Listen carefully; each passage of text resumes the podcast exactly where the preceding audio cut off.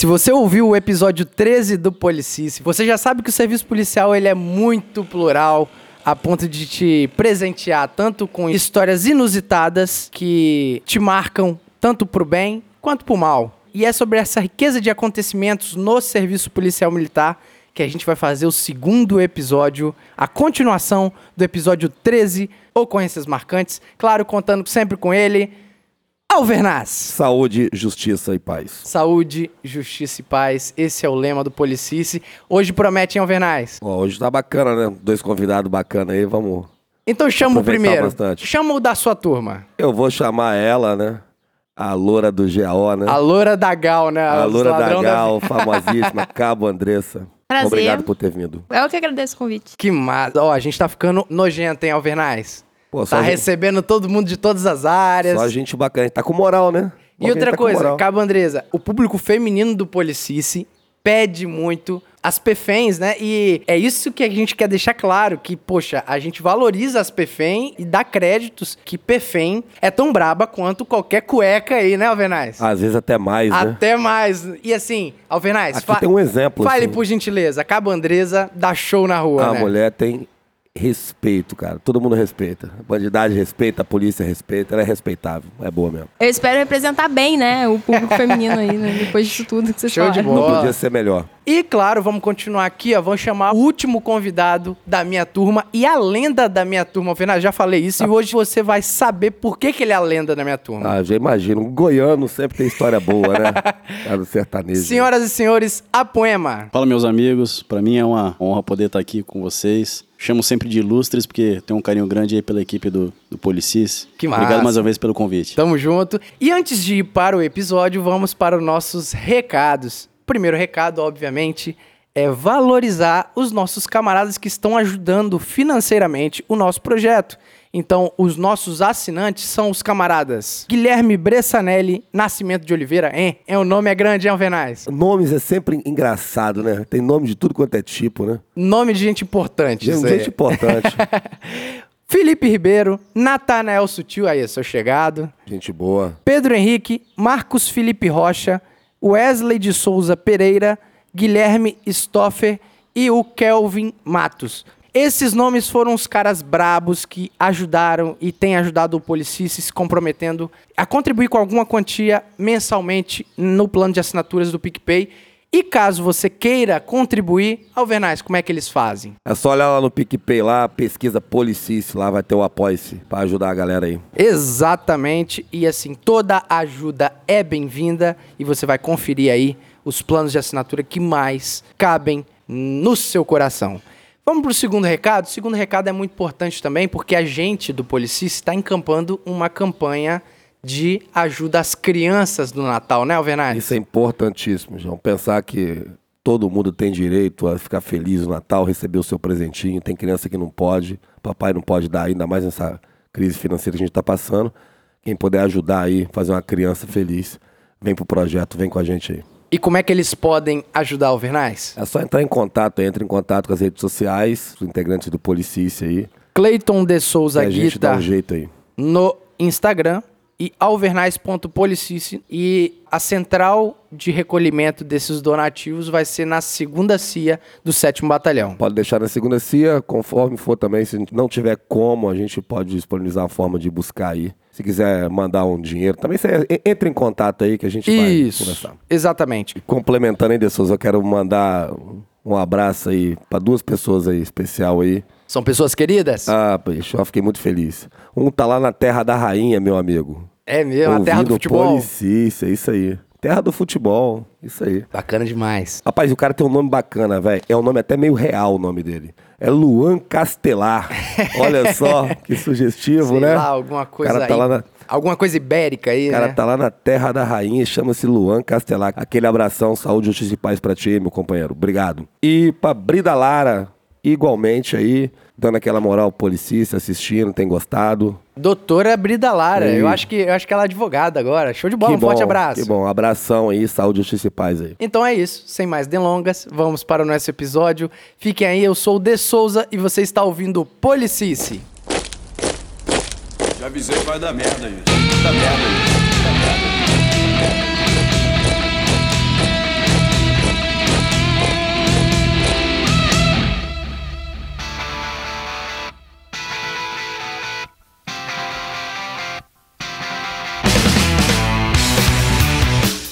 Então, se é pra começar falando de ocorrências marcantes, vamos começar com o pé no peito. Ô, Apoema, que história é essa de você, num PO, dar 11 tiros Olha a cara desse maldito. num carro em movimento? Alvenaz, Agora o cara eu- é a lenda. Agora eu tô na dúvida. vamos lá. P.O. É, o PO, PO. Quantos dias de formado a gente tinha? Ah, não tinha nem três meses de formado. e acho que é aquilo que colocaram eu e mais um outro colega da mesma turma, então dois recrutas no PO, Ah, sim. que estavam, né? Os ingredientes. Que ouviram no rádio a ocorrência de. A P2 estavam acompanhando um carro que era roubado. Já estavam de olho nele porque seria um traficante. Então o carro, além de roubado, estava com a placa clonada e estavam fazendo acompanhamento, pediram apoio para abordagem. E o que eles não contavam era que o PO fosse dar apoio para eles. Tinha dois malditos ali. É. Que eles não contavam que a luz tava sobre o PO. Era, A luz da justiça. né? Salvação. era eu e o soldado Temporim. Um abraço aí, soldado Temporim. O filho do, do Capitão Filho Mauro do Capitão Temporim. Mauro Tá Temporim. de brincadeira. É. Que que irado, cara. Então, Meu meu, amigão. parceiro. E a gente tava na padaria, era o momento do café. Largamos o café, fomos correndo, falou, ó, na volta a gente paga. E fomos atender essa ocorrência. Então a gente saiu correndo da padaria. Eu saí correndo, como o que terceira de pessoa armada. Eu saí correndo e saí com a arma na mão já. A gente O nunca herói. sabe o que esperar. E de repente aparece o carro na esquina e eu escuto o primeiro estampido. Entendi. Então eu ouvi o primeiro estampido pra quem tinha acabado de sair da academia, aquilo, opa, Só pra reforçar. Claro. Você tava ali no PO, no PO, copiando o rádio. copiando o rádio. E o rádio cantou uma prioridade. Olha só como é que o mundo é pequeno, né? Você tá ouvindo o rádio aqui e daqui a pouco o carro passa na sua frente. Foi exatamente isso, né? Por coincidência eu tava perto, era perto do local do apoio. A P2 passou o endereço onde ele tava. Era ali no bairro Santa Mônica. E aí tava passando próximo da rua 24 ali, que era onde eu tava, Aham. saindo da padaria. E fui apoiar. E aí Ouvi os estampidos. ouvi o estampido. E o que ele não contava é que eu ia correr atrás. Eu corri atrás desse carro. Eu a pé, eu corri atrás do carro. É. Consegui chegar numa distância que eu considerei razoável. E comecei a repelir injusta agressão ali. Agora eu vou me. ag- É, não. Ei, Virei o Rambo. não. é- então, essa parte aí, é, tinha um polícia de folga lá que, que presenciou o fato e quando eu fui falar com ele, ele falou, filho, eu vi, de camarote. Cabo Igor da segunda C do quarto batalhão, um abraço pro Cabo Igor. Que irado, cara. E, Abraço. e foi isso aí, o carro virou, né, a quadra, que a gente chama de fazer o quadrado aí, não sei se muitos Aham. conhecem o termo, né? Ele virou e eu corri pra esquina pra poder esperar ele, tava, tava esperando ele, pra dar voz de abordagem parar, ele não parou. Aí, no final, nesses 11 disparos aí, graças a Deus nenhum inocente foi atingido, é aquele momento de lucidez de... Só foi no tete a tete ele atirando em você. Sim. E você não, dois disparos nele. pegaram na parede ao lado de onde eu tava. Então, assim, eu me abriguei rente à parede na esquina revidei ali. O colega que ia fazer a a abordagem junto comigo tava logo atrás de mim, né? A gente chegou em coluna, vamos falar assim. E quando ele prosseguiu, eu revidei disparando no carro. Ele dirigiu até a principal e parou. E aí foi o momento que a gente percebeu que o motorista havia sido atingido lá. Prestamos o devido socorro. Aham. E aí, envolvido com tráfico de drogas, documento clonado, tudo de errado que a gente possa imaginar relacionado ao tráfico de drogas e, ao, e a esse roubo desse carro, tava com esse rapaz que veio a óbito depois. Pô, Caraca. que pena. Mas, Não mas tá olha fácil só. pra ninguém, né? Mas olha só, é, não, não se pode nem mais roubar nesse, nesse não. país que uns recrutas num PO atirem em você, né? Bicho, o cara é azarado, hein? Mas aí que tá, olha só que coisa doida, né, O cara, cara? tomando café na padaria, A se poema. envolve num homicídio. A Poema, deixa eu te perguntar, como é que foi o papo com o comandante? como é que chegou o sargento em você e olhou bem assim? Temos na minha mão um PO e um baleado. Tráfico, Um tráfico. carro roubado. Como isso? Óbito. Como isso chegou até aqui, filho? Ele, ele fez essa pergunta? Não, não foi feita essa pergunta, não. Até mesmo que a ocorrência termi- começou uma da tarde e acabou quatro da manhã. Então, assim. Essa é, a parte que o público não sabe, Isso, né? não, foi demorado. Fomos para DHPP, foi para corregedoria depois, e esclareceu os fatos. Enfim, mas eu não pedi para estar ali, mas eu estava ali fazendo o meu melhor. A ocorrência era ali, eu me vi na obrigação de apoiar. Que Nenhum irado, polícia cara. saiu ferido, nenhum. É um local onde passa muitas crianças, entendeu? O pai levando crianças à escola. Na audiência até que eu fui, tem um vídeo eu pedindo para as pessoas saírem, o momento em que todo mundo sai da frente e eu começo a realizar os disparos. Ah, e tem vídeo disso. Tem, e Tem foi vídeo. próximo ao vídeo monitoramento. O vídeo monitoramento pegou toda essa ação. Que irado, a poema. Entendeu? Pô, que então, massa, graças a Deus cara. deu certo. E o resultado aí foi o ladrão saiu perdendo. Ele quis trocar com a polícia, mas É. enfim, o bem Muito venceu o mal. A gente brinca assim, mas é obviamente essa ocorrência, ela tá dentro dos princípios que a gente já falou, né? Da legalidade, dentro do serviço policial, mas não deixa de ser inusitado, Sim, sim. principalmente porque recém-saído. Eu vou te dizer o que a maioria do pessoal da nossa turma, quando recebeu essa ocorrência, tipo assim, no WhatsApp, todo mundo falando meio assim, quem é esse Rambo, né? Você, a partir desse momento, a Poema virou o ser mais conhecido da minha turma A lenda. automaticamente. a lenda. É verdade, eu recebi algumas mensagens no WhatsApp após esse fato mesmo. Ai, que irado, cara. Rapaz, isso faz me lembrar algumas ocorrências que são bem inusitadas, né? E ocorrência de disparo de arma de fogo, troca de tiro, sempre é um fato muito marcante. E, Cabo Andresa, imagino que nesse tempo de GAO, nesse tempo de companhia diária, a senhora já participou de algumas presepadas nesse sentido, né? Sim, sim, já aconteceram algumas situações. É, a mais recente foi até esse ano. A mais É. recente, vai. Deus me livre. Não, mas nenhuma delas a gente gosta, né? mas sim. acontece. A mais recente é, foi esse ano, até com o Foster, que já participou de Laurete, pô, show, que massa. A gente já estava preparado para ir embora, né? Já estava chegando no batalhão, já estava quase na hora do nosso QRT, nosso término de serviço. Daí a gente chegou no Ciodes, que tinham vários indivíduos indo até o bairro Presidente Médici. Lá estava acontecendo uma troca de tiros. E de imediato, nós que éramos o apoio, né? Eu trabalhava na, na Força Tática na época. A gente prosseguiu para lá para apoiar as, as guarnições. Segundo o Ciodes, os indivíduos tinham se evadido para a linha do trem. Considerando isso, a gente resolveu fazer o patrulhamento a pé, né? Deixou a viatura um pouco distante e passou a subir a rua a pé para poder, Até pra ser mais prudente, né? sim, para não chamar muita atenção, né? E Ficar você não mais virar um resguardado. alvo ali também, né? Isso. Daí a gente subiu na rua, né, abrigado. O Foster, ele viu um vulto lá na linha do trem. A gente estava atento lá, até porque o QTC era lá embaixo. né? Aham. A gente vendo o vulto, né? A gente subiu numa laje. E de lá a gente conseguiria ver melhor ali, né? A linha do trem. Nisso, a gente se posicionou e a gente começou a ver um grupo de pessoas. Tinha mais ou menos umas seis, sete pessoas. Só que tava muito escuro, porque a linha não tem iluminação. E tinha muitos policiais indo no apoio, inclusive outras equipes de força tática que estavam no apoio. Era de madrugada, né? Era de madrugada. Então, a gente, não sabendo se era polícia ou se era vagabundo, a gente Cara. né, teve que se resguardar um pouco, e naquela, né? Vou jogar lanterna ou não joga lanterna? Pra gente conseguir ver o que que era, o que que era aquilo. É, nisso, quando eu joguei a lanterna, tinha um deles apontando a arma pra gente. Porque Caraca. Eles tinham visto. A gente achou que tava resguardado ali, a gente achou que tava abrigado, só que nós éramos, na verdade, o alvo. A gente tava iluminado. E eles estavam escondidos. Caraca. Bicho. É, quando eu joguei a lanterna, a arma já tava apontada pra gente e veio aquela é, a arma que eles estavam, era uma arma com kit rajada. Sim, sim. E eles deram uma rajada de tiro na nossa direção, foi revidado, né, prontamente revidado.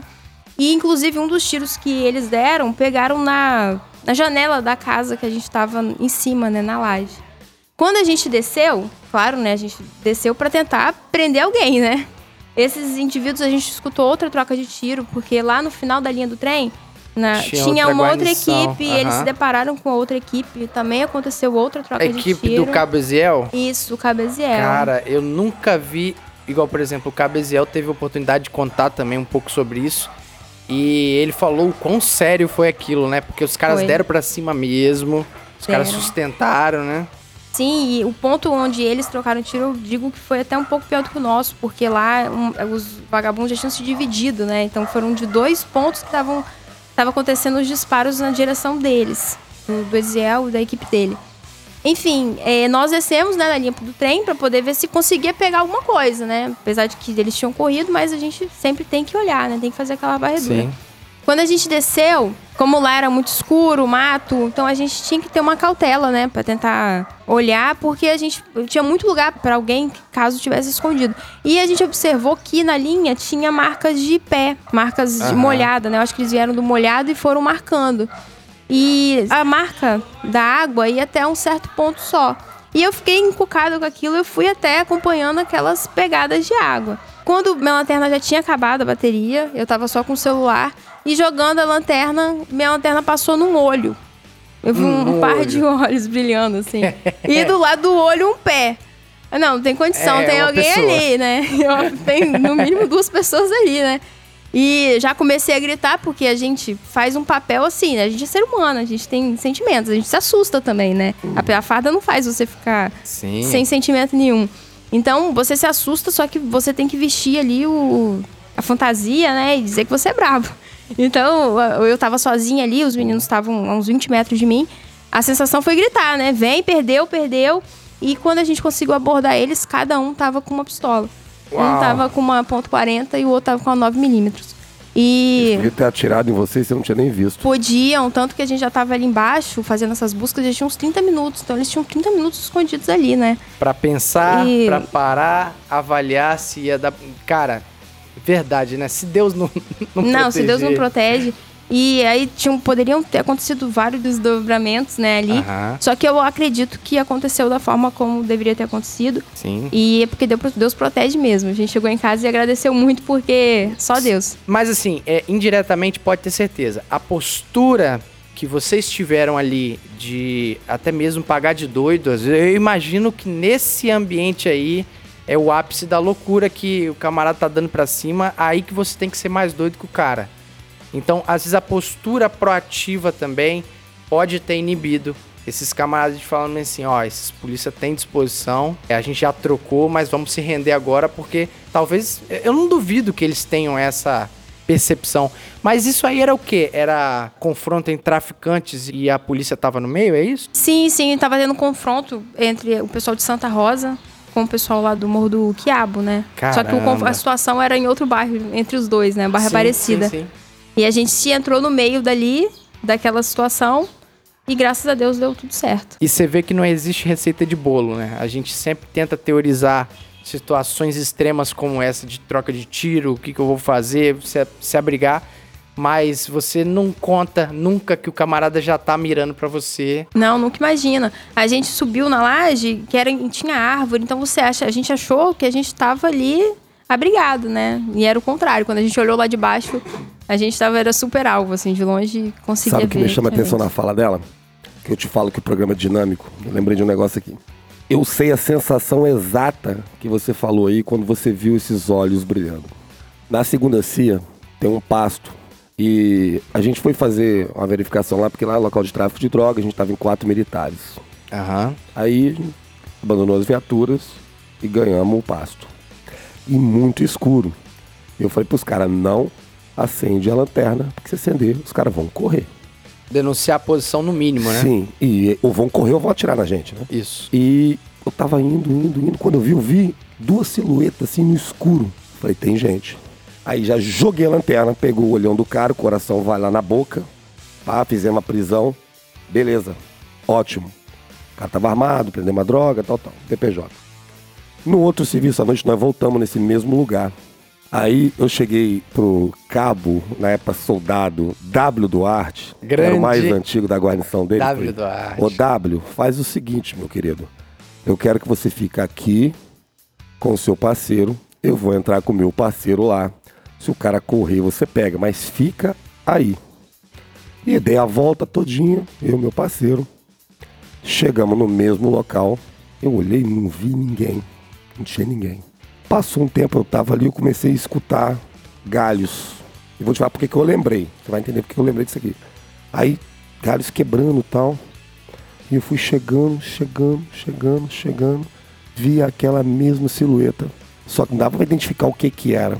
Aí eu gritei, como você gritou aí. Perdeu o malandro, sai, sai, sai. O cara, sou eu, sou eu. Sai, caralho, vai tomar, vai tomar tiro. Ele, sou eu, calma, sou eu, sou eu. Sai, sai, porra. Sou eu, né? Aí sou eu quem, caralho? Sou eu, Zamprogno. O- o- aí, cara, eu falei, ó, vambora, vambora, sair daqui. Cheguei lá pro WW. Eu falei, Duarte, que merda é essa? Não, que o Zamprogno achou que ele podia ajudar lá. Eu falei, eu quase atiro nesse menino, pelo amor de Deus. Então, eu sei a sensação e, e, e por quê?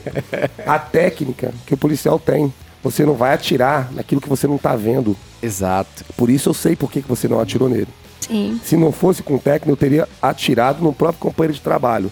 Porque foi um erro, não era pra ele estar ali naquele local. Então, quando você contou isso aí, eu falei, poxa, cara, eu sei exatamente do que ela tá falando. É, muito complicada a situação.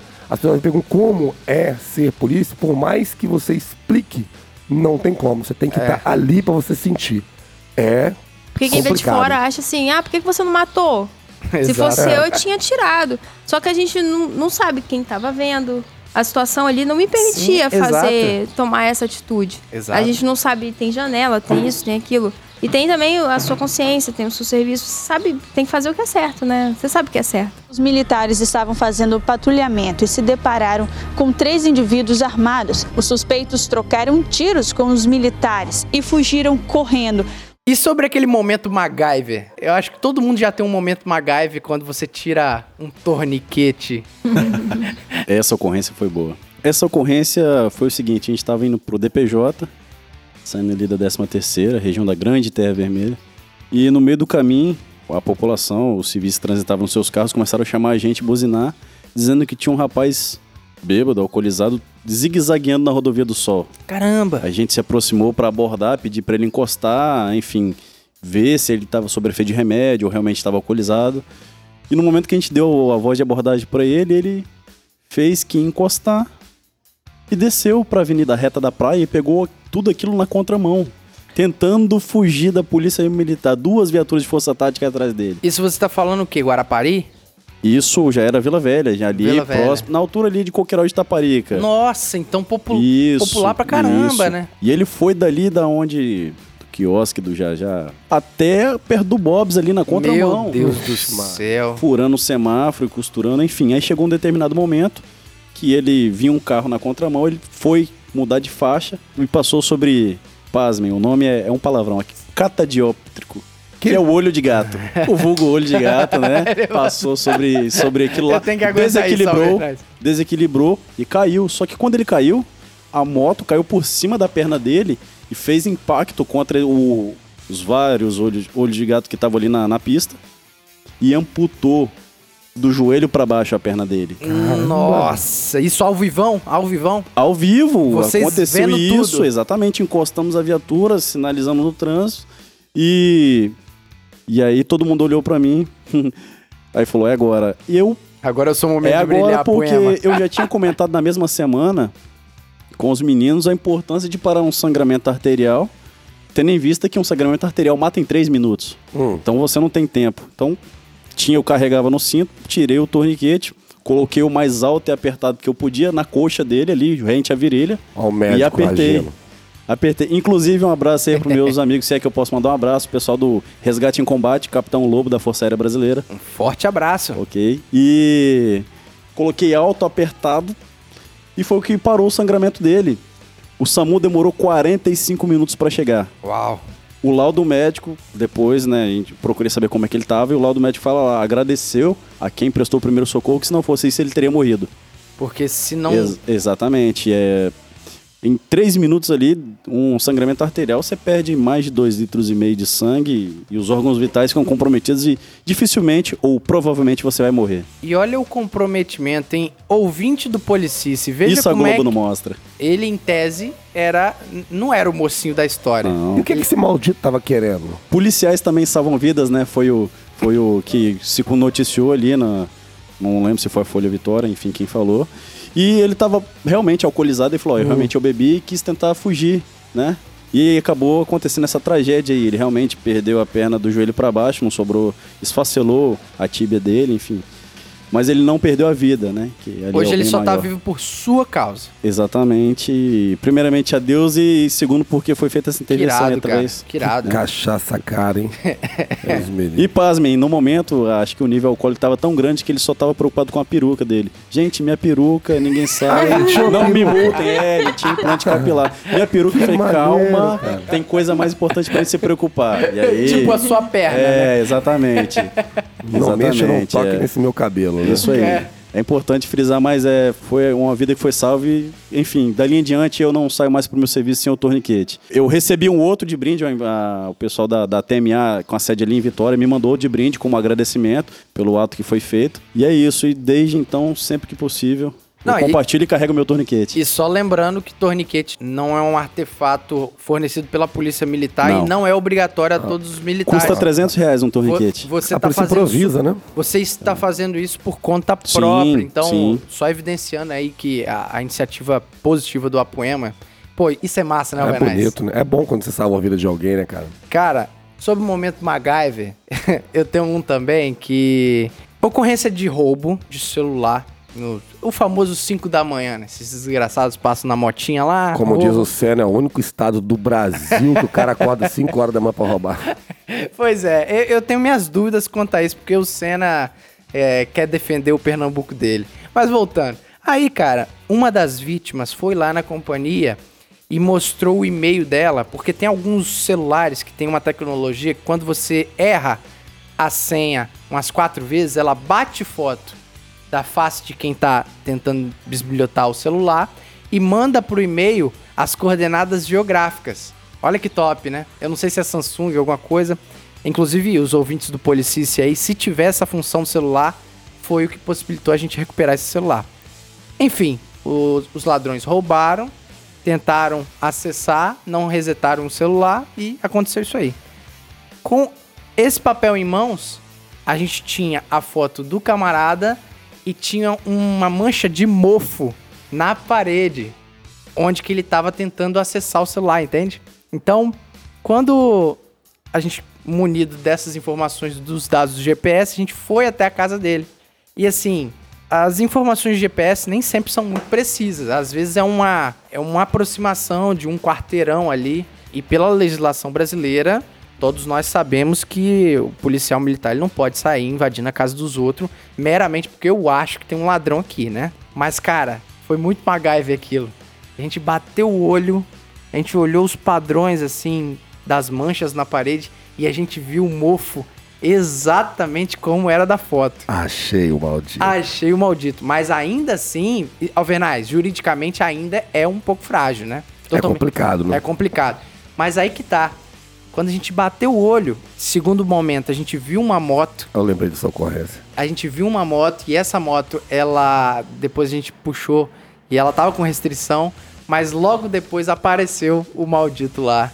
Com, Ei, o que que vocês estão querendo na minha casa? Só Ex- faltou dizer isso. Sai Exato, daqui. Você tem um mandato? Você tem teu mandato? Você tem mandato, né? E, e assim, enfim, o resto é história. A gente prendeu, a gente recuperou o celular, é, a vítima teve o seu bem recuperado, mas foi essa iniciativa ali da gente olhar, ó, o mofo.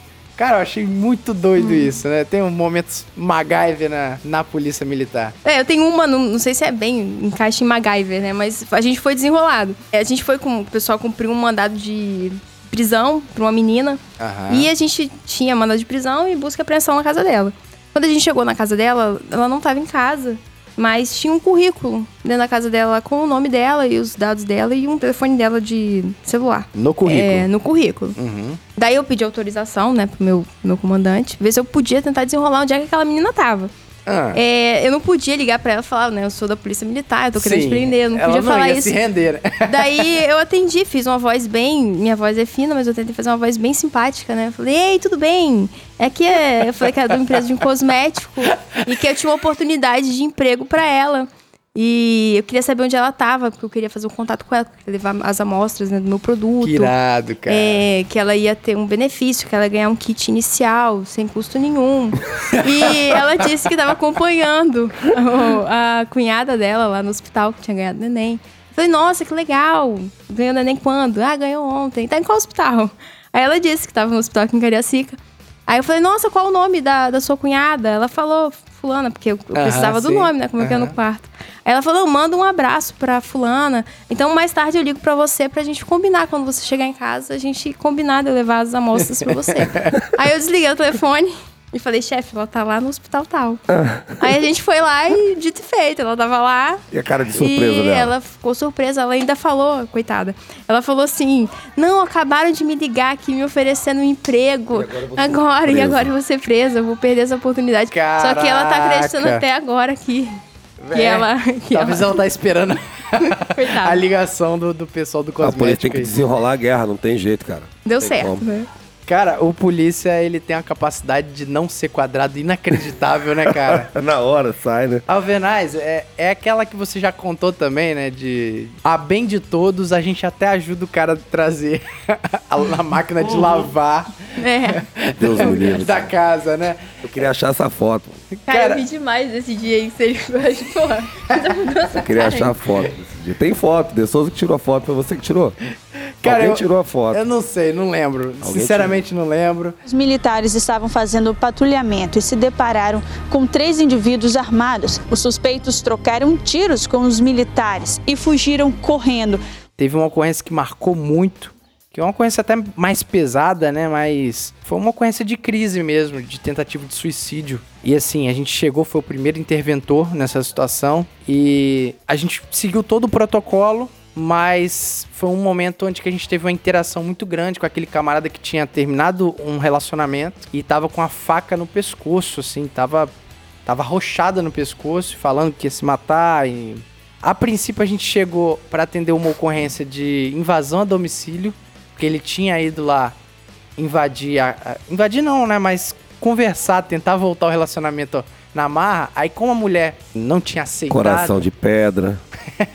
já tinha acabado, não sei a merda que ele fez também, né? Ele pegou a faca que tinha lá e botou no pescoço, eu vou me matar, vou me matar. E assim, a gente não pode ser leviano de achar que esses casos o camarada tá fazendo ceninha, porque a gente não sabe até que ponto o camarada realmente está doente. E eu acredito muito que depressão é uma doença. É uma doença que às vezes se desencadeia por um término de um relacionamento, mas a doença ela já estava ali. Não é uma fraqueza, entende? Então, quando a gente chegou nessa situação, o camarada tava com a faca no pescoço. Nesse mesmo momento, eu e meu parceiro, o Reinaldo, inclusive, forte abraço, Reinaldo. Grande Reinaldo, Reinaldo. já começou a conversar com o cara, né? É, entrar, tentar ser amigo dele mesmo. Pô, meu camarada, e aí, não sei o que, não faz ele é isso. bom pra isso, né? E ele é bom, né, cara? E enquanto eu fiz a parte burocrática, fui lá, chamei a Cimesp. Eu ouvi essa ocorrência no rádio, você pedindo apoio da Cimesp. É ocorrência mesmo? de sequestro, eu ouvi. Eu, É vi, eu tava aí, de serviço cara. nesse dia. E aí eu, eu pedi, pedi o apoio, e aí fiz o protocolo, depois eu voltei. Aí chegaram mais policiais lá que ajudaram. O engraçado é o seguinte: o camarada tava tão transtornado com a faca no pescoço que ele não queria que nenhum policial sumisse da visão dele.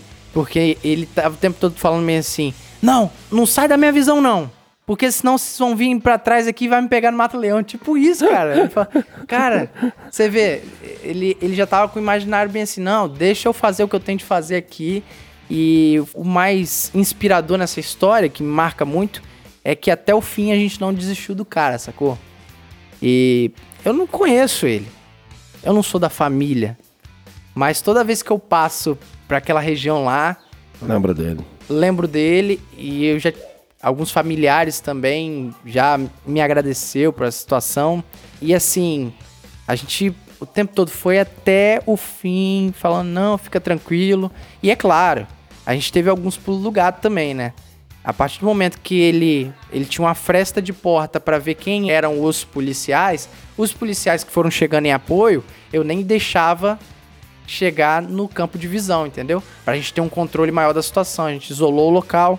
Mas assim, o SAMU, igual você falou, o SAMU, ele demora mesmo pelas demandas da Grande Vitória. A Cimesp, ela chegou um pouco antes do SAMU, mas antes da Cimesp chegar, antes do SAMU chegar, a gente conseguiu, na base da conversa mesmo, é, fazer com que ele tirasse a faca, jogasse a faca pela janela, viesse na boa. E aí, quando ele veio na boa, a gente não tomou nenhuma medida drástica com ele, não. A gente manteve ele tranquilo, pe- pegamos um copo d'água ali, vimos que era apropriado.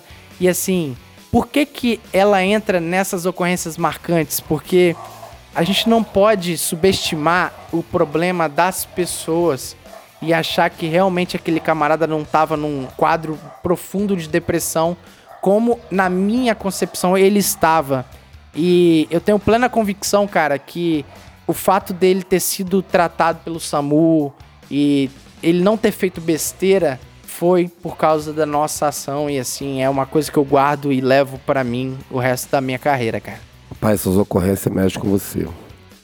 É, janeiro de 2011, eu coloquei o meu nome para trabalhar na Operação Verão Guarapari. Cheguei lá e fui trabalhar na RO. Tava com hoje Sargento Delielso. Na época ele era soldado. Aí Delielso Grande pilotava, sargento Delielso, gente ele boa gostava de força. dirigir, eu era o patrulheiro.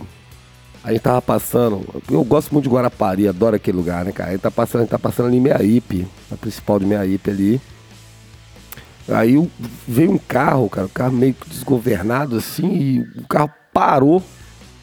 Falei, cara, acontecendo alguma coisa, né? Eu desci do carro, quando eu olhei, uma família, tinha uma mulher em desespero, uma moça desesperada e o, e o camarada no carro desfalecendo. Eu falei, ó, vamos socorrer esse cara. Aí pegamos o cara, colocamos na viatura e focamos. Sirene ligada, tal, tal. Chegamos no hospital com ele. Ele recebeu atendimento médico, ele tava infartando esse cara. Uau. Aí o médico falou, poxa, cara, vocês não socorrem esse cara, tinha morrido, né? Tá muito ruim e tal. Aí ficou lá e. Aí a gente ficou ali aguardando, né? Fazer ocorrência, pegando os dados. Ele foi recuperando. Aí, em determinado momento, a filha dele veio e me chamou. Falou assim, você poderia vir aqui no quarto? Aí foi eu, dele Elson, lá no quarto. Ele, a mulher, a filha, tudo chorando, cara. Ele chegou pra mim e falou assim, olha só, eu sou empresário. Até uma cidade, cara, eu esqueço o nome daquela cidade. Cidade que vai ali pra. Quando você vai pra Campos, a última cidade do Espírito Santo ali. Bom Jesus do Norte? Não, não, então não é a última, então não é a última, não. É, é a cidade. Você- quando você sai ali da, da 101 e você entra pra cidade ali. Aí ele pegou, falou assim, ó, eu sou empresário, tenho várias lojas, eu queria te agradecer. Pedi minha mulher pra fazer um cheque pra vocês. Não sei se era 5 mil ou 10 mil reais pra cada um, um negócio assim. Eu falei assim, não, não, não, não quero não, muito obrigado. E só de ver a satisfação de vocês, ver que vocês estão bem, pra mim já, já é relevante, né? Aí, cara, a filha daquele cara me deu um abraço chorando, soluçando. E apertado, parecia que ela tava abraçando o filho dela. Cara, agradecendo, agradecendo. Rapaz, isso ficou marcado, porque pra mim foi só uma ocorrência. Pra ele é o cara que salvou a vida dele. Exato. Entendeu? Ele até falou comigo, ó, o dia que você vier pra cá, vem na minha casa pra gente comer um churrasco bacana e tal, muito bicho, ó. Espero que ele esteja bem de saúde até hoje. Mas foi uma ocorrência assim, que me marcou bastante. Porque quando você salva a vida de alguém, cara, é, Né? É gratificante, é né, cara? gratificante. Igual o negócio da poema, ele contou aqui, o negócio do torniquete. Rapaz, isso aí é. Não tem preço, não, velho. Não tem preço. E o pior, Vernais, é que você não sabe nem mais chegar nessa cidade. Não, eu sei a esqueceu. cidade, esqueci o nome dela, cara. Não era pra ter esquecido. Esqueci o nome cidade. Agora você vai ficar sem churrasco, pô. É. Sacanagem. Quero que esteja muito bem lá. Os militares estavam fazendo patrulhamento e se depararam com três indivíduos armados. Os suspeitos trocaram tiros com os militares e fugiram correndo. E a gente tá falando, né, dessas ocorrências que mexem muito com a gente. E ocorrências marcantes é isso, né? Tem ocorrências que marcam profundamente a gente e ocorrências que dão um pouco de senso de glória também, de tipo assim, pô, eu tô fazendo isso aqui. Eu tô sendo útil, sacou? Lembra daquele Sim. primeiro papo que a gente teve no primeiro episódio? De que pela primeira vez na minha vida eu senti que eu tava Fazendo sendo alguma coisa que presta. útil. Exatamente. Tipo assim, olha a minha função, como é importante pra sociedade. E teve uma dessas também, foi uma ocorrência de assalto, de ladrão. E assim, o brilho aumentou não porque a gente mudou o mundo, mas que a gente não desistiu da ocorrência. Não tem aquelas ocorrências que você não larga o osso e você vai roendo? E é assim que você pega as coisas, né? Eu lembro que tava eu, Alvernais, a outra guarnição era Cruz e um outro polícia lá, não lembro. Mas o Cruz eu lembro porque ele é a chave principal disso aí. Cantou no rádio com a placa X tinha roubado na região de São Geraldo lá e que a vítima conseguiu copiar a placa. Então, com os dados da placa desse assaltante, a gente levantou aonde era a residência desse camarada e foi direto pra residência. Quando a gente chegou, Werner, não sei se você lembra disso, cara, a moto tava estacionada. Ah, lembrei. Primeira coisa que um policial faz é conferir se o tanque tava. Era Jesus Filho que tava lá. Jesus Filho, estava quente. Então, beleza, a gente foi lá, conferiu e tava quente. Ou seja, a chance enorme da vítima ter copiado a placa certa era enorme. Aí beleza, a gente ficou, a gente ficou ao redor da moto. Novamente eu falo aquele papo, né? Antes que o imaginário das pessoas acham que polícia já chega invadindo, metendo o pé na porta, saiba que por trás do nosso serviço tem muita técnica e muita legalidade. Então a gente ficou ao redor da moto ali. A gente sabia que provavelmente o cara tava dentro de casa, mas ainda não, né? Beleza. A gente não ao redor da moto, ao redor da moto e a gente não largou o osso. Aí daqui a pouco veio um, aí falou: Essa moto é do senhor? Aí, não, é minha não. Aí eu acho que veio uma criança, cara, e criança é muito puro, né? Aí essa moto é do meu pai, alguma coisa assim. alguma coisa assim, cara. A E aí era é- do parente dele. E é isso, alguma coisa assim. Aí ele teve que vir. E aí ele veio, cara. E aí a gente começou a tentar ganhar ele na conversa. E aí, onde você tava? Essa moto tava rodando? Não, não tava rodando, não, mas a moto tava quente, não sei o quê, não sei o quê, não sei o quê. Aí, não, não, eu tava rodando, lembrei, eu fui na, no material de construção, tentando lubrificar. Gente, beleza, a gente. E a gente insistindo. Aí a gente chegou o momento, né, de falar assim, ó, pra finalizar a ocorrência aqui, o senhor permite a gente fazer uma busca na casa do senhor só pra fechar Deixar dúvida, né? Eu Não sei deixar que você não é dúvidas. culpado. Isso. Tudo bem, só pra não ficar Aí qual que é o estranho. negócio? Ele ficou, não, não sei o que, não sei o que. Aí a gente continuou no local. A gente não largou o osso. E a gente ganhou ele na insistência. Só que olha, Ele que- autorizou a entrar mas só que qual que é o negócio?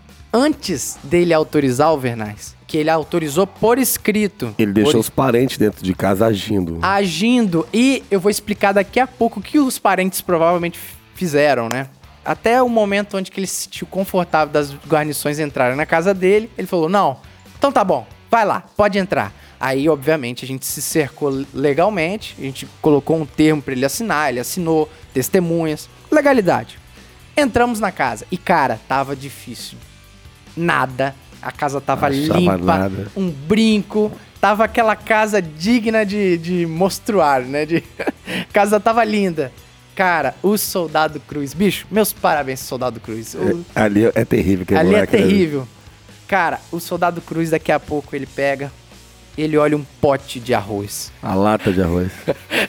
E ele olha, um policial normal poderia olhar, deixa é um pra lá. pote de arroz. É um pote de arroz. Mas o Cruz não. Não, o Cruz não. O O Cruz é Cruz. um, po- um possível local de crime. O Cruz é o conspiracionista do bem, né? Ele falou assim: quem sabe tá aqui nesse pote de arroz, sei lá, um, uma ogiva nuclear, não sei, né? Aí ele foi lá, cara. Bicho, não é que ele. Aí ele pegou uma cumbuca e virou o pote de arroz.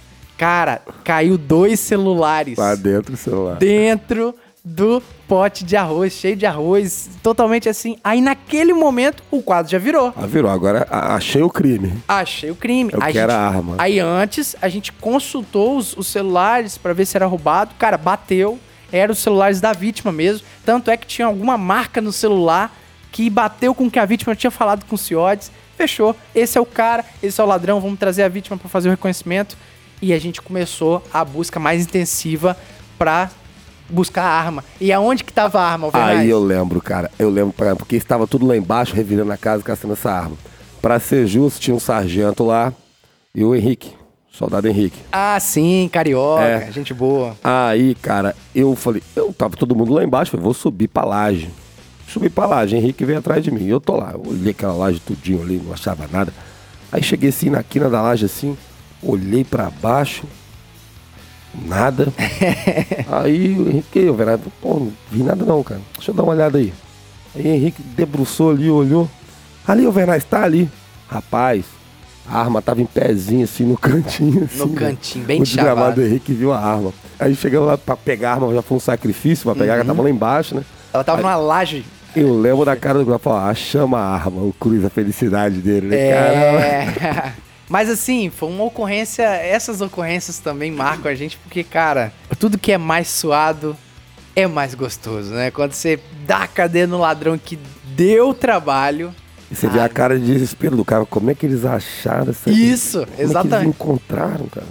Porque aquele negócio, essas ocorrências, elas marcam a gente por causa justamente dessa insistência. Porque, cara, tudo que é mais suado. Fizeram a pesquisa, né? Levantaram as informações aí, foram, foram perspicazes, parabéns aí, realmente. Perspicaz. É, eu acho que eu não teria é essa, isso. essa, essa sagacidade. Parabéns aí. É, você tá falando de, de ocorrência de roubo, né? Eu tenho uma que eu tava de folga. De em folga? Casa, e eu tava em casa, inclusive. E tava na calçada da minha casa. Daí a minha vizinha tinha acabado de chegar, eu tinha chegado do salão, tinha feito unha, tinha feito cabelo, eu tava Pô, toda arrumadinha, né? emperequetada, né, Verete? É, daí a minha vizinha veio, Andresa, estão assaltando a loja aqui de frente. A loja é de frente pra minha casa, só que a entrada é na rua lateral, né? Caraca. Daí eu peguei o celular, né? Pensei, não, vou ligar 190, já vou pedir o apoio. Só que você não pensa, mas não dá tempo de Não você fazer tempo. isso. Daí eu fui, sem pensar, minha mãe, é- essa ocorrência é bem inesquecível, porque minha mãe lembra sempre que eu fui muito doida nesse dia, pra eu não fazer isso nunca mais na minha vida. Né? Por isso que é inesquecível. Daí eu fui, é, quando eu cheguei na porta da loja, a dona da loja, ela não tava dentro da loja quando o assalto começou. Aham. Só que alguém, do mesmo jeito que me avisaram, avisaram a ela. E ela falou, Andresa, eles estão aí dentro. E sem pensar, eu abri a porta, já tava com a arma na mão, e eles estavam vindo. Tinham dois assaltantes vindo. E eles, o que eles estavam fazendo era pegar todas as roupas da loja, ou boa parte, acredito, né? E eles estavam ensacando, colocando, enchendo sacos de lixo. Eles já tinham enchido uns 5, 6 sacos de lixo. E eles estavam ali com a mão cheia de roupa, A ideia era roubar o estoque da o loja? estoque é da isso? loja e, e hein? Pô, celulares. tio, eu fiz a, a tardezinha, pô. Eles tinham roubado celulares, o dinheiro e, além disso, o estoque da loja. Caraca. Tanto que a gente vê o perigo porque tinha um carro né, do lado de fora. Dando e eu não apoio. sabia, Uhum. né? Mas mesmo assim eu entrei na loja. Quando eu entrei, eles estavam vindo. E a dona da loja atrás de mim. Aí que a gente tava falando de ter controle, né? De conseguir pensar. E graças a Deus eu, eu consigo ter muito controle. Não faço nada sem pensar. É, a dona da loja, mata ele! Mata, mata, mata, mata. Olha isso. Só que, como que eu vou fazer isso, né? O cara cheio de roupa na mão, não sei se tinha alguém armado. Provavelmente tinha, mas a gente não, eu não tinha as informações. Daí eu mandei, polícia perdeu, deita, deita. Aham. Eles deitaram. Tinha um terceiro, que tava no fundo da loja. Ele fugiu, pulou do segundo andar e a outra equipe conseguiu pegar depois. E nisso a rua foi começando a encher de gente, né? Só que ninguém entrava pra ajudar. Aí ficou um senhor na porta, eu falei, moço, me ajuda, né? Porque eu tô sozinha. Cara, nesse... E eu ali tentando em quase segurando os dois. Veio o senhorzinho, o senhor devia ter uns 70 anos, veio me ajudar. E eu subi em cima de um porque eu não conseguia nem fazer a busca pessoal no Sim, que eu sim, tava, tava na mais podre. perto da porta, né? A intenção foi. A única coisa que eu consegui fazer pra eles ficarem quietos é. Peguei o cinto, eu tirei o cinto da calça deles. Eu consegui amarrar um no outro. Aí nisso, é, o, o que eu tava menorzinho, ele tava com, com um revólver na cintura. Eu consegui desarmar ele só depois que eu, que eu amarrei. Aham. E depois de amarrado, aí sim, eu já tinha pedido, né? Alguém liga pro 190 aí, né? Porque é aquele negócio, as pessoas vêm depois que a população ela entra, depois que a onça tá Morta. tá morta, né? Enfim, eu consegui prender os dois. A gente recuperou todo o material que tava ali dentro roubado. E a, a equipe veio em apoio, conseguiu prender. E o mais engraçado é que a rua, ela encheu, né? Veio assim, o bairro todinho. O veio pra frente evento. da loja e filmando. Aí veio as viaturas, aquele monte de viatura. E quando eu saí, tinha umas senhoras, assim, minhas vizinhas, né? Aí elas fizeram um coro, né? Andresa! que moral, que moral. Aí eu saí. e ali no bairro, é, eu não tinha mais nome, né? Era a menina que, que prendeu o pessoal lá na loja. Mas- E ficou por muito tempo marcado, assim, Pô, ali que- no bairro. Mas, assim, isso eu tiro alguns pontos dessa história, porque é- o primeiro é, óbvio, o mesmo paisano que fala pra você atirar, mata ele, é o mesmo paisano que quando você tá prendendo, precisando de um Tadinho, apoio, podia ele não vai, né? Verdade. Ele não vai lá te ajudar. E também, depois que a onça tá morta, depois que provavelmente você já poderia estar numa podre, ah não, agora, agora virou o evento do ano, né? Todo mundo ao redor Não, ali. eles só entraram pra me ajudar depois que eles já estavam amarrados. É, você exato. vê que ela fez tudo padrão, porque os caras estavam em dois, estavam armados e não reagiram. Porque a oportunidade pra reagir, se ela tivesse dado, eles tinham. Com certeza. Reagiu. Sim, sim. Mas aí é aquilo que a gente já tava falando, postura, né? E outra coisa, olha como é que o serviço policial ele não é simples, ele é complexo mesmo, porque na sua folga você tá ali, beleza. senhora até fez contato com o CIODES. Eu fiz depois, eu, eu não cheguei a fazer no Naquele início. primeiro início, não eu, fez? não ia dar tempo. Esse que é o negócio. Cara, às vezes a ocorrência ela vai cair no- literalmente no seu colo e você não vai simplesmente poder fazer um João sem braço, dar um nó cego. Isso é Não, a mais dá. pura verdade. Então, essa expectativa de que o pau pode quebrar a qualquer momento, inclusive na sua folga, eu acho que torna o nosso serviço ele complexo e deixa a gente um pouco mais piradão, assim, né? Você percebe? É, você, na- no seu estado, você tranquilo, as coisas acontecem em segundos, tudo que você pensa muda. Né? Ali na minha rua, minha rua é abençoada, né? Eu tenho uma outra situação também, mas não era nem de folga nem de serviço. E Eu assumia serviço às seis da manhã e minha mãe tem uma padaria.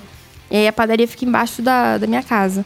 Daí, quando eu descendo as escadas, eu vi um rapaz, né? Uma dupla, né? Só que um, um deles olhou pra mim e eu tava fardada, que eu tava indo trabalhar. Sim. Ele olhou pra mim e saiu correndo. Gelou. Aí eu pensei, não, ele olhou, saiu correndo, vou correr atrás dele, né?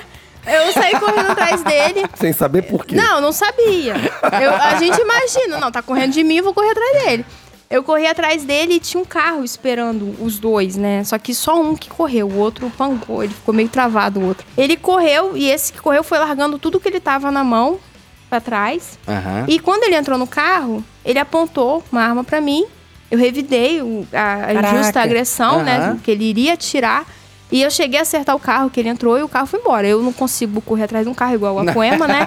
Mas, é, enfim. O outro, vendo o disparo, ele correu também. Por fim, é, eu não consegui prender ninguém naquela situação. Só que eu fui entender o que, que tinha acontecido, né? Eles tinham assaltado a padaria da minha mãe e os infelizes, eles.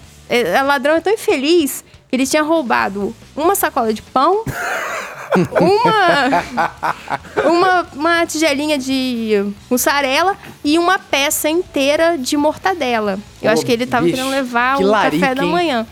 E o dinheiro que ele tinha roubado, a minha mãe não deixa dinheiro no caixa, ela tinha, tipo, Sim, 30 reais lá. sim, sim. O dinheiro que ele roubou, ele deixou cair no chão. E o outro ladrão perdeu um chinelo, perdeu o boné e ainda o carro foi alvejado. Enfim, eu acho que, o prejuízo, foi, maior muito maior, né? pra eles. Que roubo frustrado, hein? Meu Deus do céu, bicho. Uns caras que não dá não, nem pra roubar presta. E ele também não, não contava que tinha uma PFEM braba. E o burro foi fazer qual que é? A primeira coisa que ele não devia fazer, correr.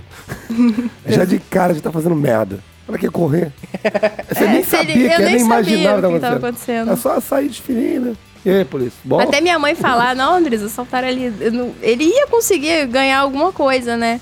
Mas que bom que ladrão é burro. Que ladrão, se o ladrão fosse inteligente, nosso serviço ia ser muito mais difícil. Os militares estavam fazendo patrulhamento e se depararam com três indivíduos armados. Os suspeitos trocaram tiros com os militares e fugiram correndo. Meu poema, fala aí a ocorrência que eu fiquei muito curioso. Cara, o que, que foi isso, bicho? Três toneladas Foi. de drogas. Foi, Três foi. toneladas e meia. Sim, Desculpa. não, sem problema. Não vamos tirar o meio, hein, Alvernais? Meio é muito importante.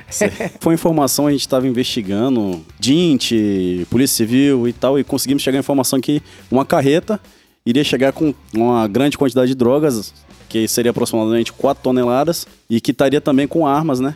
É, chegaria Vindo da onde? vindo, entrando pela serra. Mas, e aí, mas pa- provavelmente de outros Sim, estados, sim, né? de sim. outro país. Vindo. Ah, tá. Entendi. Vindo do Rio de Janeiro. Em princípio, Aham. entraria ali pela serra para então fazer a distribuição para Grande Vitória. Uma carreta branca, né? Scania, enfim. E a gente logrou êxito em abordar essa Scania. Ali, eu sou muito ruim com o nome de bairro. Foi alguma da. Eu só lembro que tinha alguma coisa sede. Não sei se era Carapina sede, mas o que tá bem vívido na minha mente é que houve ali num primeiro momento uma resistência em parar, em mostrar a documentação, em poder revistar a Uhum. carreta. E aí a gente pediu pro motorista descer e os outros dois integrantes estavam ali a bordo desse caminhão. Eles desceram, a gente fez a busca pessoal, encontramos algumas armas com eles ali. E aí, no momento da vistoria da carga, a gente teve que movimentar os sacos de farinha, de trigo ali, de coisa de padaria. E no primeiro nível, nada. A primeira linha de saca, nada. Na segunda, estavam lá tabletes de maconha. A gente teve que pedir o auxílio de um outro carro menor, né? Um, foi, se não me engano, foi um caminhão três quartos. Pra gente poder colocar- começar a colocar esses tabletes de maconha. E a quantidade era tanto que a gente ainda não sabia quanto de droga tinha ali. É, foi na época do Batalhão de Rotan, o extinto Batalhão de Rotan hoje. Que irado, Então cara. a gente decidiu por bem prossegui até a Polícia Federal, que lá eles têm uma balança mais precisa para poder medir essa grande quantidade de drogas.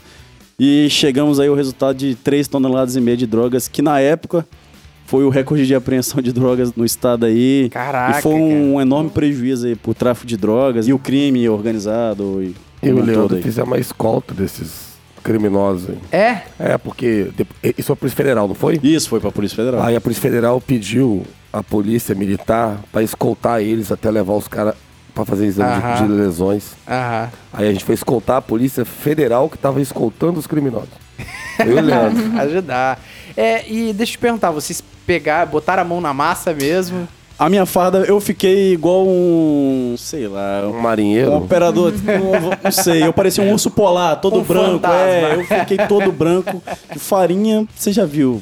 E Mas- foi ele, ó. eu- a ocorrência começou por volta de, de 8 da noite. Foi até duas e meia da manhã movimentando saca de farinha. Eu me senti um peão ali, de fato. pra você ver que nem sempre o trabalho da polícia é um trabalho simples, trabalho fácil. O motorista não ia se disponibilizar ele mesmo a revirar aquelas sacas claro de farinha. que não, ele- óbvio que não. então quem tinha que fazer eram, eram nós, os policiais militares, botar a mão na massa ali e movimentar cada saco de, de farinha daquele ali com seus 20 quilos e por aí vai. Espião, né? Foi, é, ali foi trabalho braçal mesmo. Eu lembro que a farda chegou encharcada, o que só favoreceu aqui aquela farinha grudar na minha farda. Eu cheguei branco, inteiramente branco lá no, na Nossa, Polícia Federal. cara. Tentei tirar o que dava, mas, mas foi isso. Foi bem suado, foi Mas não se complicado. arrepende Não, jamais, não jamais, me né? arrependo, não me arrependo. E eu tirando onda que prendi 47 kg e meio de maconha.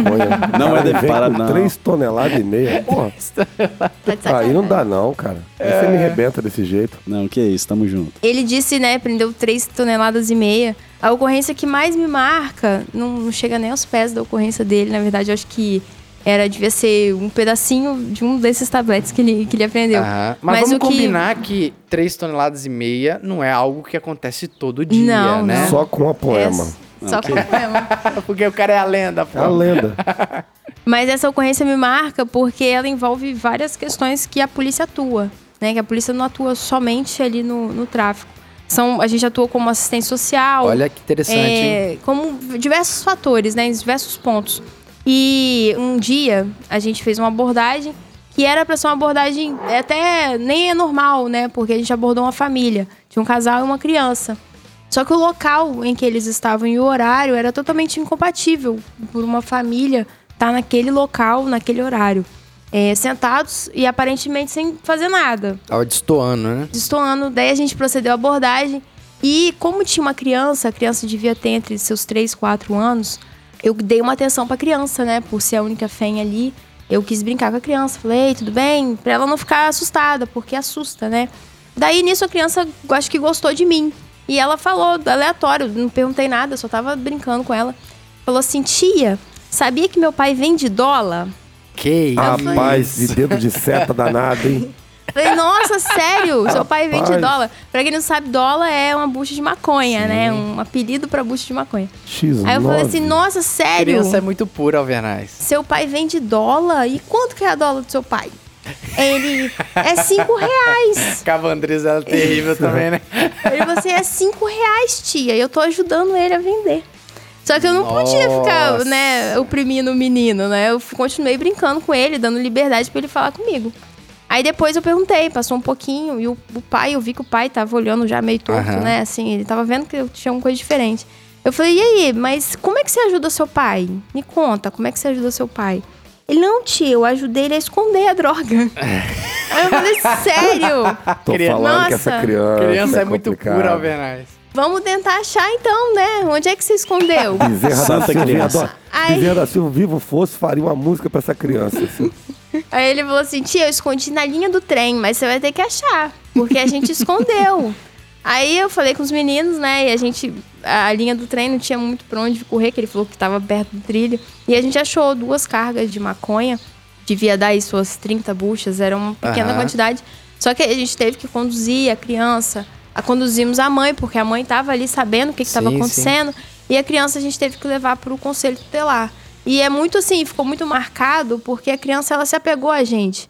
Né? E quando ela viu o pai dela entrando no cofre, ele começou a chorar. Olha Então, só. muito triste. Eu queria muito saber o que aconteceu com essa criança. Eu falei com a mãe, né? Falei, olha, não quero saber de um arranhão desse menino. Mas es- essa ocorrência já deve ter seus oito anos. O né? Tenho do tempo. coruja apontava pra mim, era caguete sim, bezerra ia cantar. Que bom que o Ah, moleque era caguete, pô. Mas você vê que é um dilema, né? É um dilema ético né, que a gente fala na polícia, né? Que o mesmo moleque que ajudou, permitiu que essa prisão pudesse ocorrer, é o mesmo moleque que talvez vai ficar sem os Inusitado. pais ali, né? Sim, De- é de cortar o Não, a coração. cena é triste, É, cara. Ele É- chorou muito, é né? muito quando triste ele essa- viu. Ela vai morar em abrigo agora, né? Complicado demais. Mas é o nosso trabalho, né? E a gente tem que fazer e, e certamente marcou isso aí. Os militares estavam fazendo patrulhamento e se depararam com três indivíduos armados. Os suspeitos trocaram tiros com os militares e fugiram correndo. E sobre ocorrência marcante, tem ocorrências que é marcante literalmente, né, Cavandresa? É, então, a ocorrência em si eh, foi uma ocorrência boa, porque tinha apreensão de arma, mas o que aconteceu depois é que realmente me marcou, né? Literalmente. É, literalmente. Tinha um rapaz que a gente, toda vez que abordava ele, a gente prendia uma arma com ele. Ele era, assim, a É, nosso menino que de ouro. A gente abordava ele, prendia uma arma, um pesca e pague.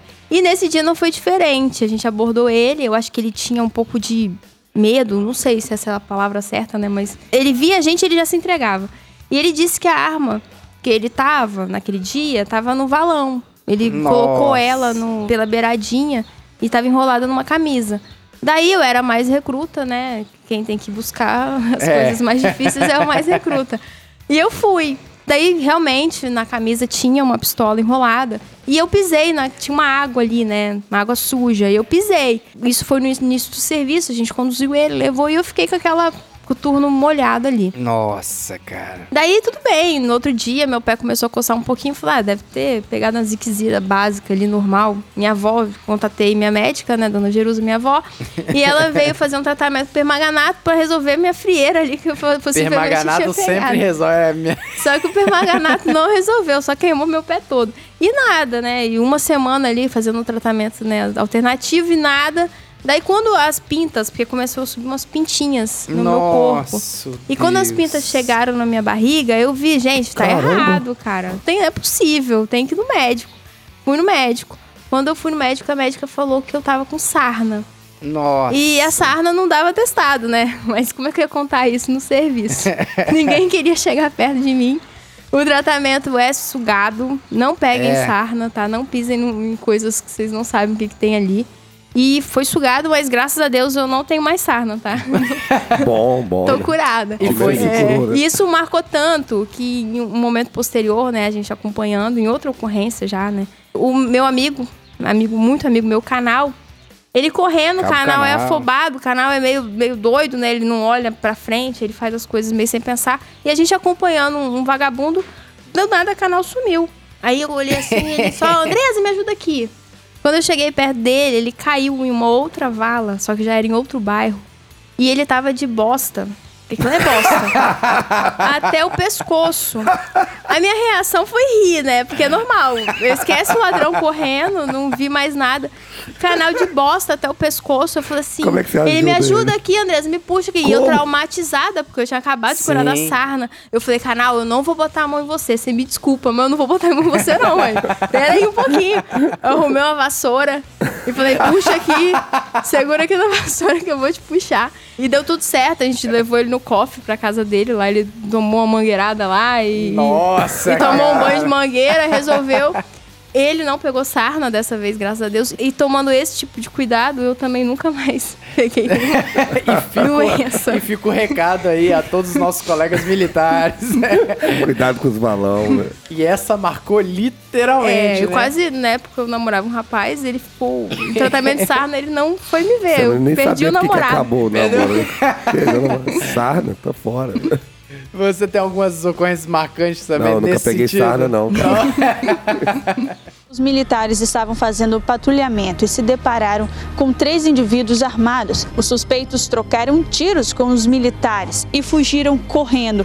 E olha, eu tô lembrando de uma ocorrência aqui que marcou muito a minha carreira, que foi com o Cabo Josinei. A Poema, chegou a conhecer o Josinei? Cheguei. é. Obviamente, Ele, né? ele é, não tem como ter Figurão trabalhado na- lá na, na Rotan. Todos conheceram ele aí. é um- Cabo- tá excepcional. Um abraço aí pra ele. Cabo Josinei, que tá na Cimesp agora, um forte abraço, tenho muito carinho pelo senhor aí. E Mas você não para em lugar nenhum, tá na Cimesp já? o cara é polivalente, rapaz. O cara trabalha, o cara é, o cara é pica. rapaz. Esse é, esse é terrível. o mais engraçado é que Josinei, ele já se envolveu com inúmeras ocorrências, mas até hoje quando ele me encontra, e pô, Josinei, ocorrências de todos os tipos, na Rotan, troca de tiro, essas coisas, tonelada de droga, tudo. Mas sempre quando ele me encontra, ele lembra que, tipo assim, uma das ocorrências mais importantes da carreira dele, que eu queria que ele tivesse aqui, foi essa ocorrência que a gente passou juntos. De um, pasmem os senhores, um camarada com um facão pra cima da nossa guarnição. Misericórdia. Não é mole não, né, cara? Isso só reforça que na polícia não tem receita de bolo e você não tem como prever o que, que vai acontecer numa ocorrência. Então, estávamos eu e Josinei numa ocorrência aparentemente de briga entre vizinhos. Não tem aquela ocorrência, Alvernaz, de pega dados? Que você vai Sim. lá despreocupado, Encerrado no local. relaxado, né? O policial de área, ele atende às demandas do 190, né? Isso explicando para os ouvintes.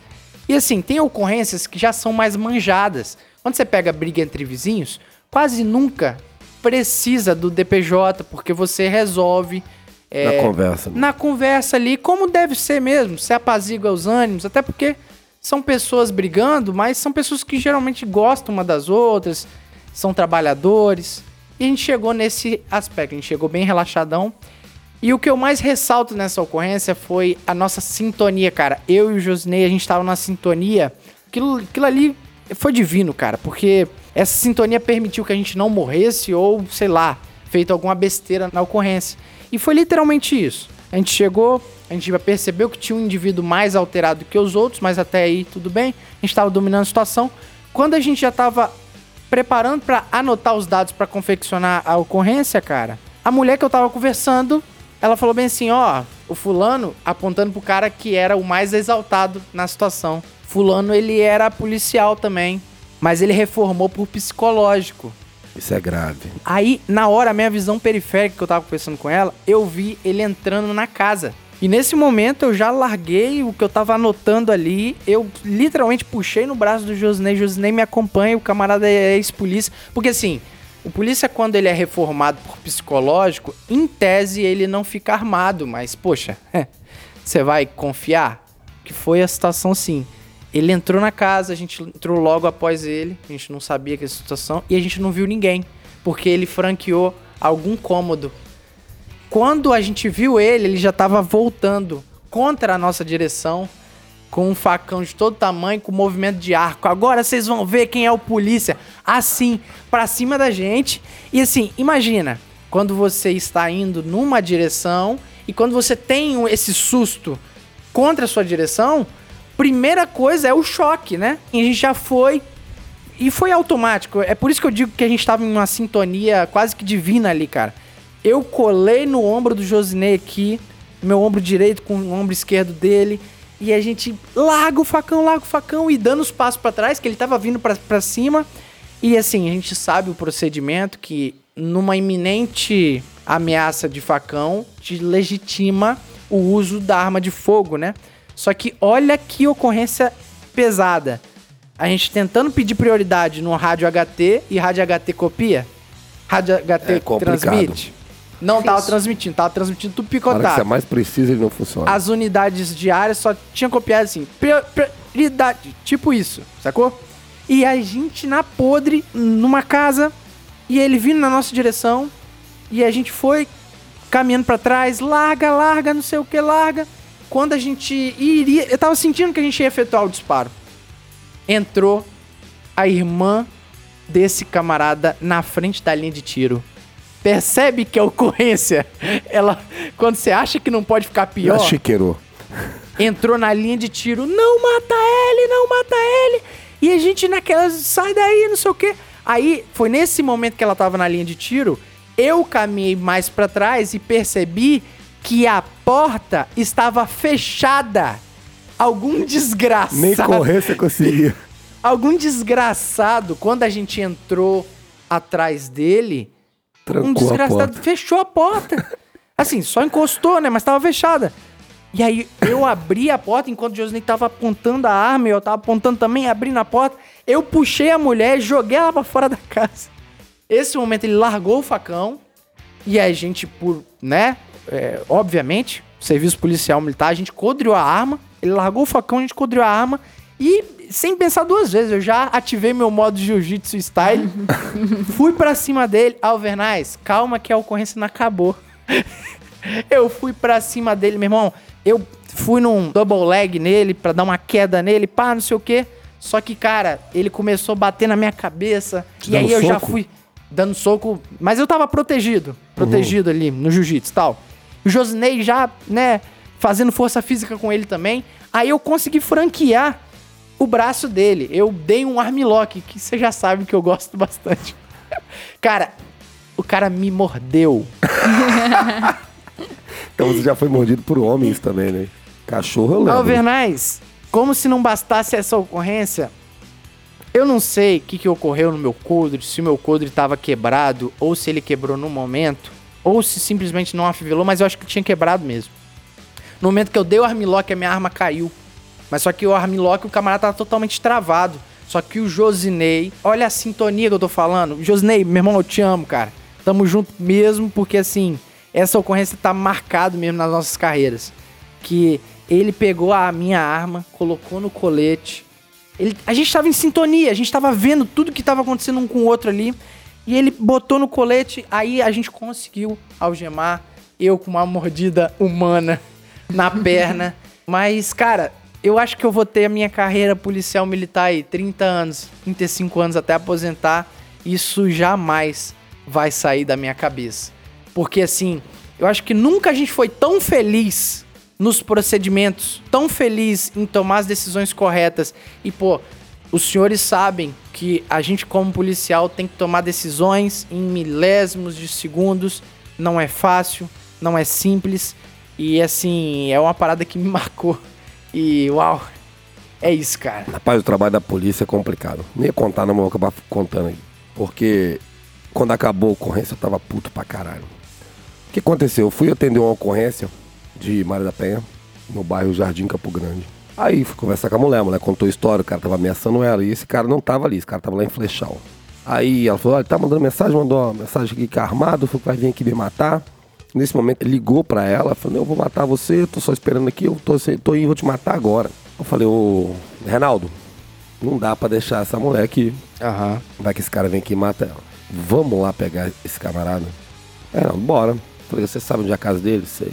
Aí fomos. Aí fiz contato com o Magro Agressivo, Cabo Streg. Cabo Tá Streg. trabalhando lá na terceira C agora.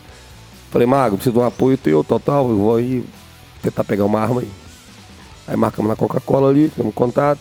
Aí veio o Magro, que negócio, falou assim, ó, Magro, a situação é a seguinte, lá o cara deve estar em casa, então talvez fique até difícil. Não sei se vamos conseguir prender essa arma, mas vamos lá, né? Não custa nada. Sabe aquele dia que você acorda e esse dia é o dia que você vai se fuder. Sabe? Tudo que acontece é fuder, porque não tem condições. Já a gente vai dar chegando merda. na casa do cara, tinha um camarada saindo do portão. Ela tinha falado que ele tava barbudo. Aí Reinaldo falou, é esse cara aí? Ela falou assim, é ele mesmo. Só que ele, malandramente, ele saiu, não imaginava que ia ser abordado. Tinha uma cadeira na porta do portão da casa dele. Ele já sentou. Eu desci da viatura, perdeu o malandro. Vai, bota a mão na cabeça, tá? Ele levantou. Ele fingiu que ia botar a mão começou, tentou correr pra dentro do portão. Eu com a arma na mão. Aí eu fui, travei ele com a minha mão esquerda. E com a arma apontada pra ele. O portão fechado. Não passava eu e o magro. E ele.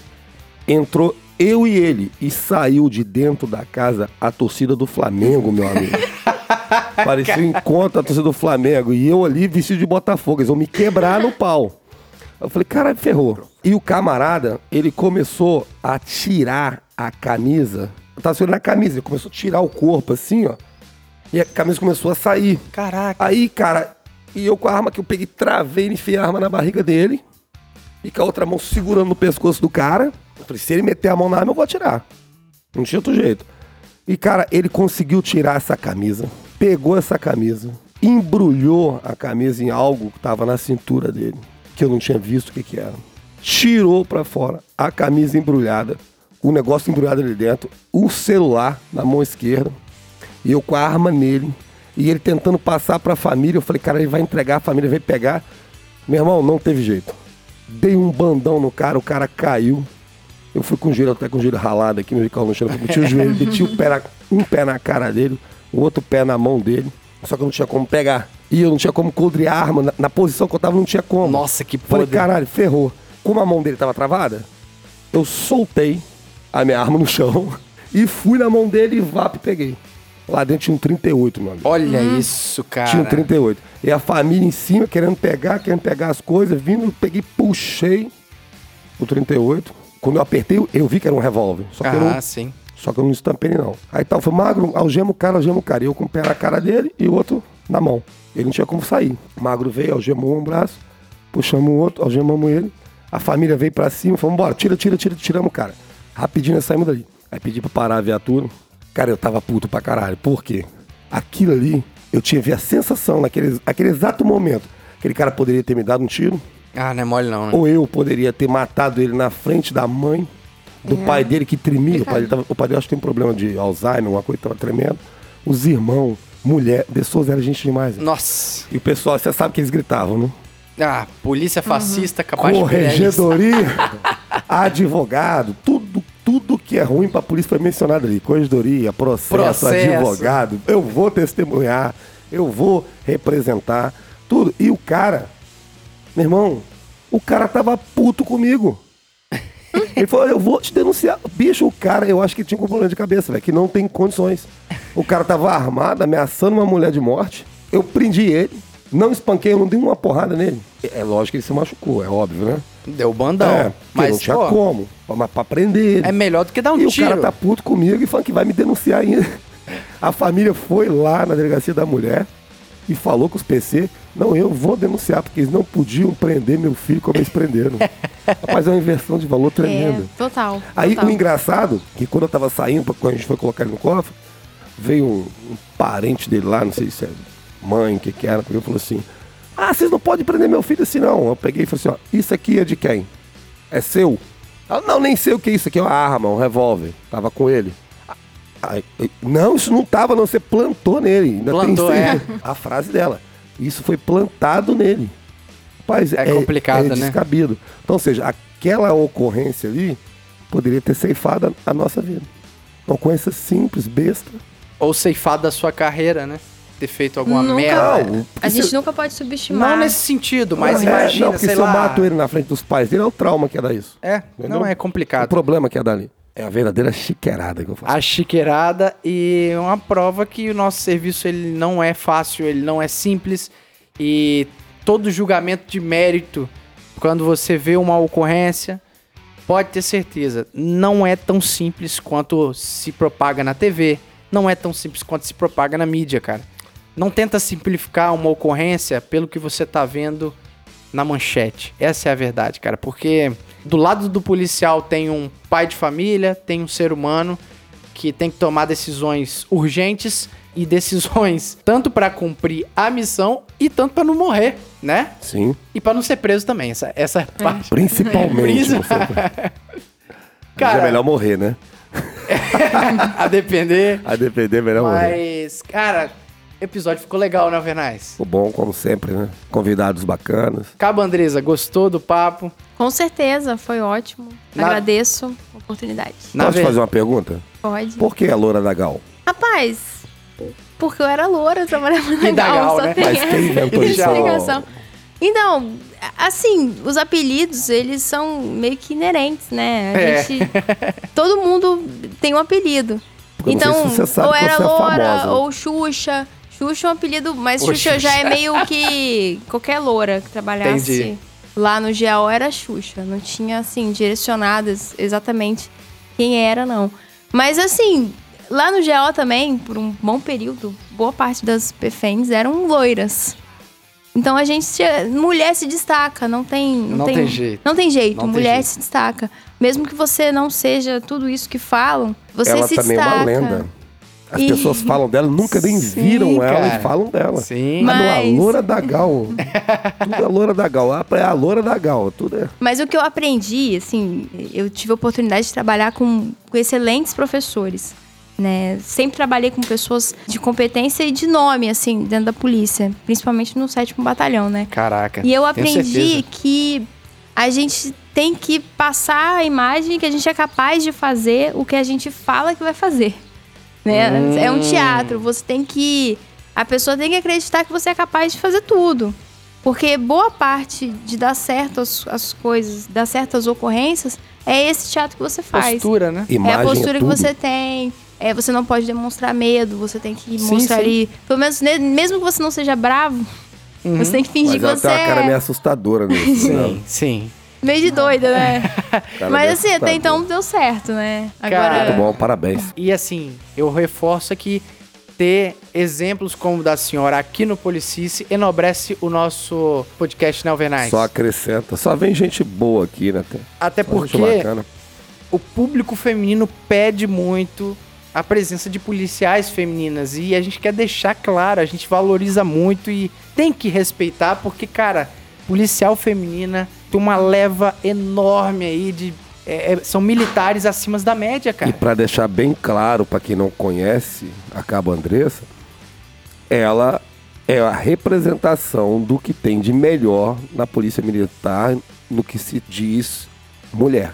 Exatamente. Porque o trabalho que ela faz é referência. Tô falando sério. não Você é é, respeitadíssimo Pô, po- é pelos policiais é e verdade. pela população. É muito respeitado e conhecida. Parabéns mesmo Eu do meu coração. obrigada. As perfens estão muito bem representadas. Talvez não tivesse outra pessoa melhor para fazê-lo. E eu tenho certeza que tem muitas outras fãs aí que muito mais disposição que eu, né? Que também são exemplo. Eu fico lisonjeada, né, de ser exemplo. E eu tenho certeza que tem, como vocês disseram, tem muita fã aí que faz coisa que muito homem não tem coragem de fazer, não tem a disposição. Que irado, e hum, até a Lorena teve aqui, é uma Sim, ótima sim. profissional. É, tem exemplo, assim, pra mim, o maior exemplo, não sei nem se ela de repente vai escutar, mas a Késia, é um, pra mim, é a policial, é minha. Do meu- Sargento. Kézia. o meu exemplo Diabo Louro, né? é de policial feminino é ela, sem Que. O destaque do sétimo batalhão é, uma mulher, perfém. exatamente. Sim, perfeita. verdade. Larissa. Larissa. Soldado Um Larissa. metro e quinze de altura e dois metros de Pura braveza. braveza. É brincadeira, não tem 1,15m não, 1,40m. é brincadeira, Mas, Larissa. aproveitando a Soldado Larissa, tem abertura aqui, inclusive eu fiz o convite, ela não pôde vir hoje, né? Mas vai ser um prazer tê-la aqui no Policice, assim como as demais PFENs. E assim, eu gostaria de pedir, Cabo Andresa, que a senhora desse uma palavra para as mulheres da sociedade civil que às vezes se veem na situação de querer fazer o concurso, mas pode achar que não é um ambiente para mulher. E eu gostaria que você afirmasse o que, que uma pessoa, que com uma mulher que está querendo fazer o concurso da polícia, ela pode ter essa perspectiva. Eu acho que tudo é postura. Se a gente tem postura, a gente sabe se posicionar e se respeitar, se respeitar mesmo. Você, quando você se respeita, você não deixa que ninguém te desrespeite. Então, o nosso serviço é extremamente machista. A gente trabalha com homens, em sua maioria com ego um pouco elevado.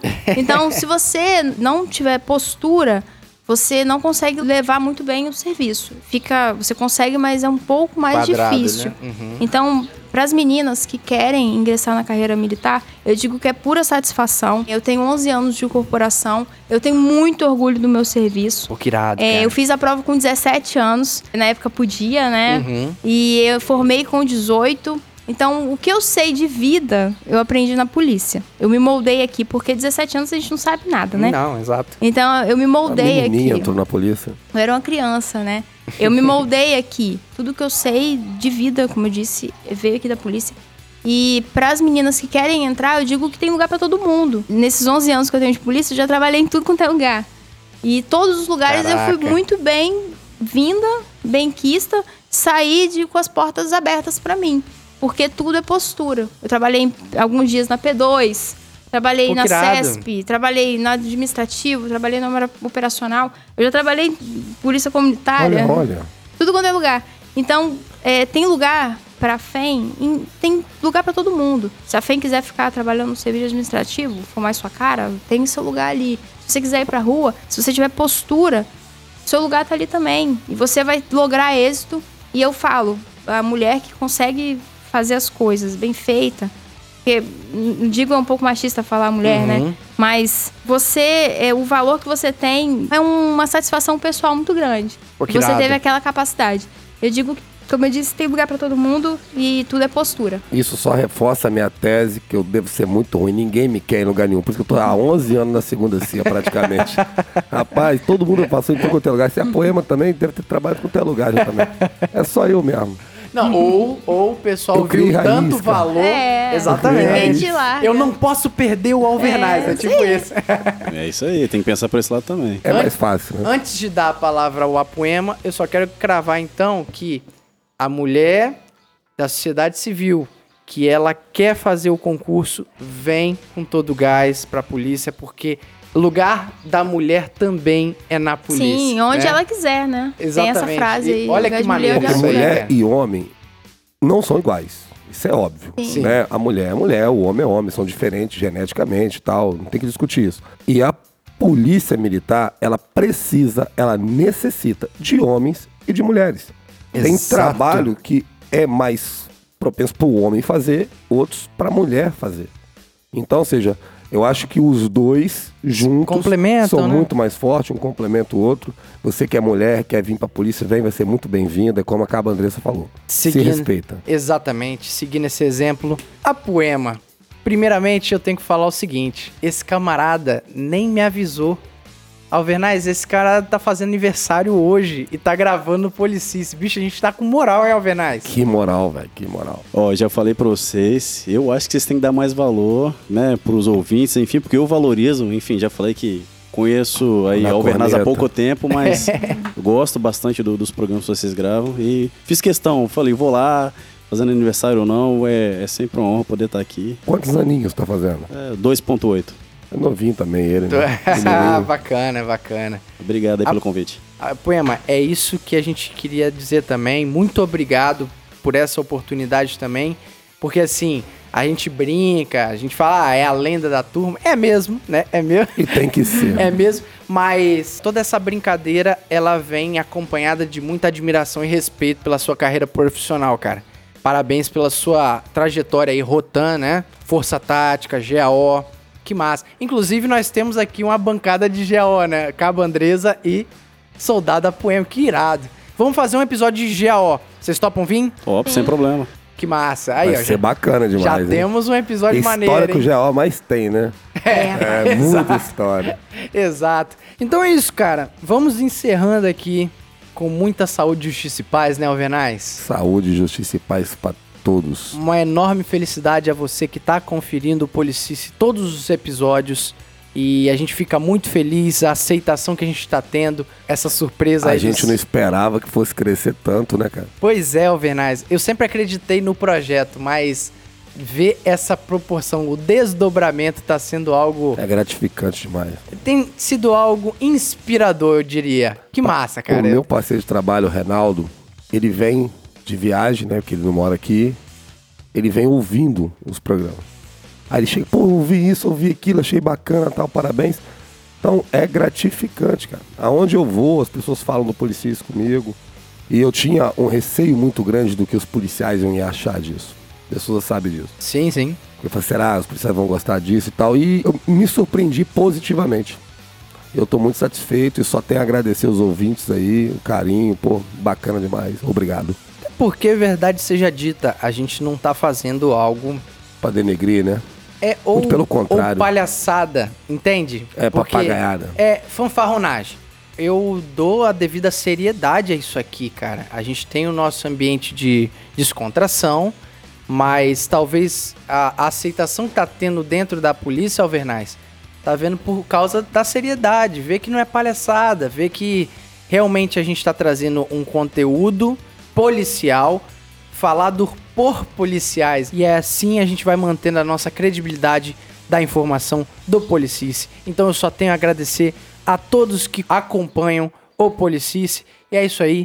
Fiquem com Deus. Até a próxima aí. Tchau!